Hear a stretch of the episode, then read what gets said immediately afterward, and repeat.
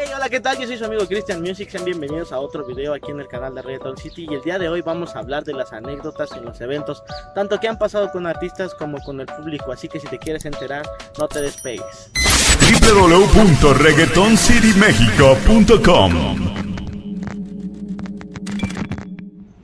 Y vamos a hablar para empezar un poquito más candente de lo que ha pasado con los artistas, porque pues realmente México ha tenido unas experiencias con los artistas feas, buenas y regulares. Vamos a empezar con Arcángel.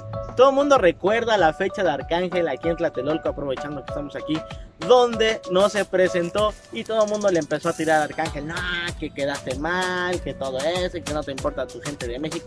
Pero lo que no saben es que el promotor que lo trajo en esa ocasión le quiso pagar con tenis. Aunque ustedes no lo crean, llegó con una maleta al hotel. Oh, mira, aquí está tu pago, no tenemos más dinero, no se vendió, shalala. Y le llevaron tenis. Arcángel en ese momento le dijo, esto es una falta de respeto para mí y para la gente que me está esperando, pero con todo el dolor de mi corazón, me voy a ir a Puerto Rico, así como le dijeron, como un camión y se fue al aeropuerto y regresó a su país, todo triste y decepcionado de México. Por eso Arcángel tomó mucho tiempo para regresar a México. También Coscuyuela ha pasado anécdotas de este tipo. Esta vez le tocó en otro estado, le tocó ahí en el norte, donde pues tuvo un problemita ahí en una discoteca con gente que no debía de meterse. Y aunque no lo crean, Coscuyuela para poder venir a México pedía seguridad privada policía y hasta el ejército porque temía por su vida por el problema que ha tenido. También Arcángel tuvo un problema en una carretera rumbo al Bajío, donde lo secuestraron con secuestro express. Realmente se salvó porque al hijo de la persona que lo tomó en la carretera le gustaba la música de Arcángel. También Arcángel fue robado. Todo el mundo conoce ese caso donde le robaron su cadena esa emblemática de Flow Factory que apareció en un monte de empeño en Nueva York. Fue robada en México y apareció en Nueva York. También hay otros artistas que de verdad les pasa lo peor aquí en México y hay peleas. Todo el mundo recuerda esa pelea emblemática donde Franco el gorila se peleó en el hotel con Yomo, con Coscuyuela. Hubo un relajo de verdad increíble. Y esa, esa peleita viene ya desde Puerto Rico. Se encontraron en Puerto Rico, pasó lo mismo. Se encontraron en Miami, pasó lo mismo. Y se encontraron en México y volvió a pasar lo mismo. Recordemos que ellos tuvieron problemas demasiado fuertes. Ahí se estuvo inmiscuido Yadiel y Farruko, que ellos simplemente llegaron, ay, se parece, se parece, y la que le meten un saco a Farruko y por andar de metiche. Pero son cosas que pasan. También hace no mucho, pues hubo un problemita ahí con Falseto y Sammy, este dúo revelación de los años 2010-2011, donde Falseto, de verdad, yo se lo dije a él, yo tengo una amistad muy buena con él, le digo, ¿cómo se te ocurre hacer eso? Pegó el pasaporte con Durex, díganme, ¿a quién se le ocurre hacer eso? Pues también yo entiendo a Falseto porque dijo, pues ya pasé la frontera de Estados Unidos, llegó a México, se le hizo fácil. Tómala. Oye, ¿por qué el pasaporte tiene Durex pegado? Y lo único que puso decir él es, es que mi hijo lo rompió. Entonces esa vez solamente salió Sammy, Sammy se presentó y de verdad fue algo muy chistoso porque Sammy decía, hey, con ustedes Sammy sin falseto, fue un chiste local que teníamos ahí, pero son cosas que pasan realmente que dices, ¿qué está pasando? A Farruko también le pasó una anécdota ahí donde fue robado por quererse salir, el muchacho le dijeron, no te salgas y salió y le robaron una cadena que le regalaron y ahí le cantamos la de Carmen, me robaron la cadenita que me regalaste. Fue un chiste que duró como dos años que estábamos con Farruko.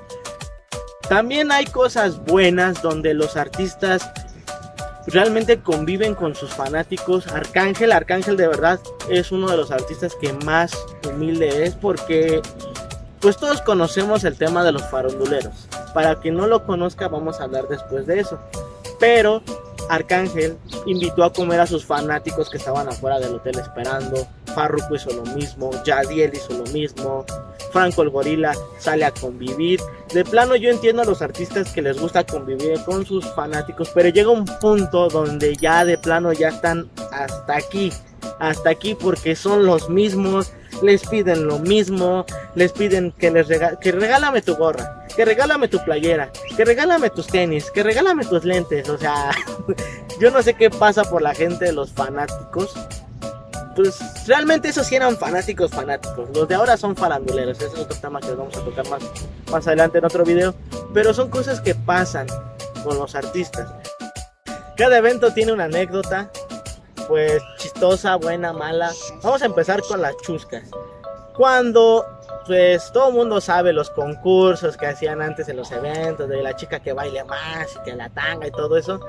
Pues hubo un evento donde me tocó, que fui con Farruco, fue ahí en el lienzo charro, de ahí de, que era Tlanepantla, Cautitlán, por ahí así. Donde hicieron el mismo concurso, que el DJ, el ambientador, ay, que vamos a bailar, que lo que sale Farruco, y que se sube una muchacha. Y pues es algo normal, ¿no? Pero lo chistoso es que se subió la mamá a bajarla porque ya estaba casi coerándose ahí. Nada más la bajó y le dijo, ¡eh, mija, vámonos a la casa! Y la niña llorando que porque quería ver a Farruko. Le hubieras pensado eso antes de estarte ahí exhibiendo allá arriba. Ya saben cómo son las mamás. También, pues es entendible, ¿no?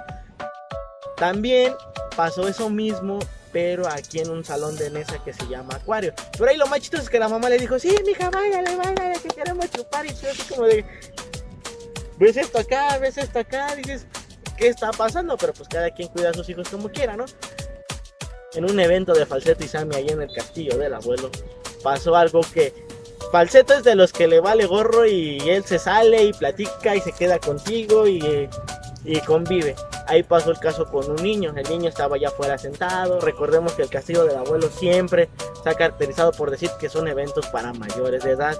Las tardeadas sí son para todas las edades, pero los eventos ya con música urbana y artistas son para mayores de edad. Entonces estaba el niño afuera, porque yo me mandaron a buscar a Falseto porque ya tenía media hora que se me había perdido. Entonces me dicen, velo a buscar y salgo y está sentado con un niño. Pero un niño yo creo que tenía como 12, 13 años y que quería entrar.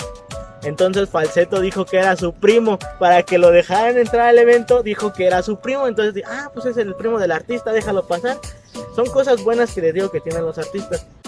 Ahora vamos un poquito a lo malo. Lo malo es cuando de plano ya la gente se desconecta, se pelea y han cancelado eventos por lo mismo. Pasó un evento muy famoso que hubo en redes sociales, que fue aquí en Tlatelolco, que fue el de Coscuyuela y Kendo, donde dos muchachas se pelearon porque nada más quítate, no, que quítate tú y que yo y que póngatelas.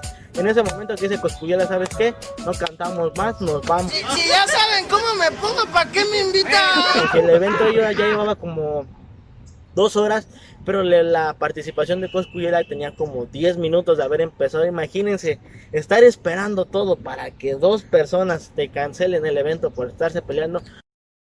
Lo mismo sucedió en Durga, donde mucha gente se desconectaba, se peleaba y de plano decían, ¿saben qué? Vámonos todos para afuera. Mucha gente decía, y mi boleto, yo ya pagué.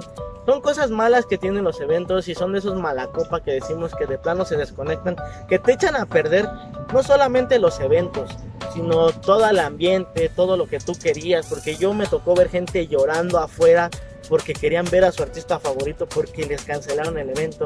Había veces que llegaban los operativos y te sacaban. Muchas cosas que tenían los eventos, porque recordemos que cuando esos eventos eran, el género urbano en México estaba un poquito marginado, era un poquito mal visto. Entonces, evento que hacían, pum, lo bajaban. Evento, pum, operativo. Aunque tuvieran los permisos, tuvieras la aprobación de la parte del gobierno donde estabas presentándote, te bajaban el evento simplemente porque era reggaetón, que porque los vecinos se quejaban. También había muchachos, muchachas afuera moneándose, eh, fumando, tomando, que hacía que se vea mal para la gente que estaba alrededor de donde estaban las discotecas. Esas son las partes malas, porque realmente los eventos pues simplemente es como una fiesta, no vas a divertirte, vas a pasarla bien y no falta el que se desconecta. ¿A cuántos no le ha pasado que en su fiesta está bien tranquilo y todo y llega uno que se desconecta y hace un relajo, te echa a perder la fiesta? Pues así pasa con los eventos, realmente pues echan a perder la fiesta. Y no solamente crean que pasaba con los eventos de antes, ¿eh? Ahorita también en los eventos en la arena, en el palacio, en el auditorio, en el Pepsi Center, también sucede. Me ha tocado ver afuera del Pepsi Center gente se peleándose toda desconectada. Ha habido incidentes con armas de fuego, con armas blancas afuera de estos lugares porque la gente de plano se desconecta o, son, o simplemente son de esos que dicen, ah, pues voy aquí, voy a ver con quién me peleo porque se siente mucho o porque traen un arma de verdad no hagan eso porque están marginando de nuevo el género. Ahorita ya por las empresas, los medios de comunicación, el género creció, el género se abrió, hubo mucha aceptación de parte del público. Pero antes con esas acciones, esas actitudes, ese tipo de forma de actuar, porque no faltaba el que llegaba a los eventos y te echaba a perder la fiesta, la gente lo veía mal, muchos decían es que si escuchas reggaetón eres marihuano, eres monoso, eres drogadicto, eres ratero, así como pasa con los que le vamos a la América que dicen lo mismo, pues eso pasa con el género, así que eviten hacer ese tipo de cosas para que este género siga creciendo y siga dando más tanto no solo para la gente que trabaja en esto, porque detrás de todo el género, detrás de todo un evento, hay mucha gente trabajando. Después se los vamos a contar, vamos a tratar de buscar a una persona que se dedicaba a hacer eventos para que nos cuente las anécdotas, porque él tiene demasiadas anécdotas con muchos artistas, así que lo vamos a buscar para que nos cuente lo que está pasando en el género, las, las historias buenas, las malas, cómo son realmente los artistas, qué artista es bueno, qué artista es malo. Así que vamos a buscarla y no te despegues. Y eso fue todo en el video de hoy. Recuerda suscribirte, activar la campanita y dar like para que estés enterado de todo lo que estamos subiendo al canal de YouTube. También recuerda seguirnos en nuestras redes sociales como Reggaeton City México en Facebook, Instagram, Twitter, TikTok, KY. Todas las plataformas nos encuentras como Reggaeton City México.